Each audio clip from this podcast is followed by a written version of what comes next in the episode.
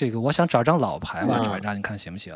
呃，这张呢，就是怎么说呢？我抒下情吧，啊，抒一下情就是还行。在啊，是啊，在万智牌的这个卡牌历史上呢，第一张提到菲瑞克西亚这个词的牌，嗯是在第一个万智牌扩展系列嗯《古文明之战》里边。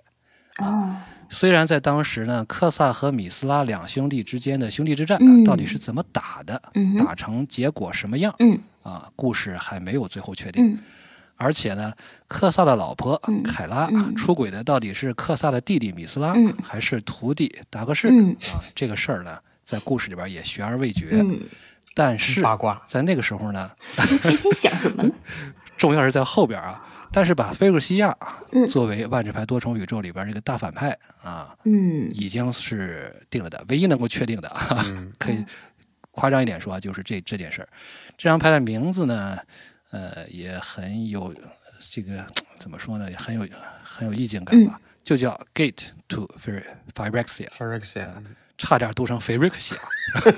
端章，你这个你你端章这在这儿是埋雷，一会儿你们听正片儿就知道了。端章这么读音绝对是埋雷了。是，对我说一下这张牌啊，呃，嗯对，是一个两费两费的结界，就是黑黑嗯呃的一个结界。然后现在它这个规则写的很奇怪啊，我就、嗯我就不念它原来的规则了。嗯呃，按照咱们现在标准的规则，它是一个启动式异能，就是嗯牺牲一个生物、是启动费用，嗯嗯效果是消灭巫妖神器。嗯嗯，然后还有一个条件就是只能在你的维持，呃，启动这个异能，而且只能启动一次，就每回合只能启动一次。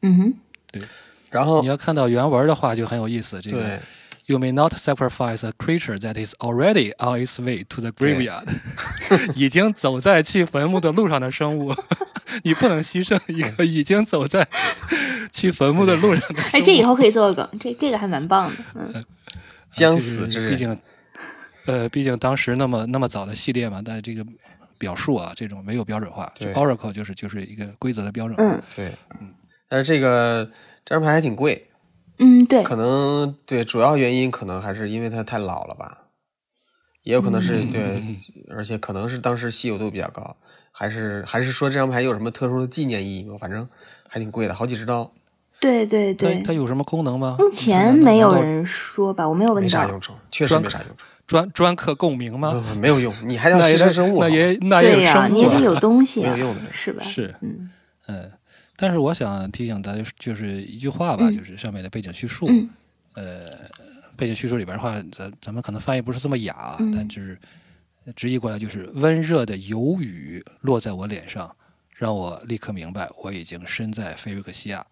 然后这个人呢 j a s i l 好像是，据说是科萨的后人。哦，这样，啊，好像是就是科萨的后人，就是孙子还是什么哈宾的后代。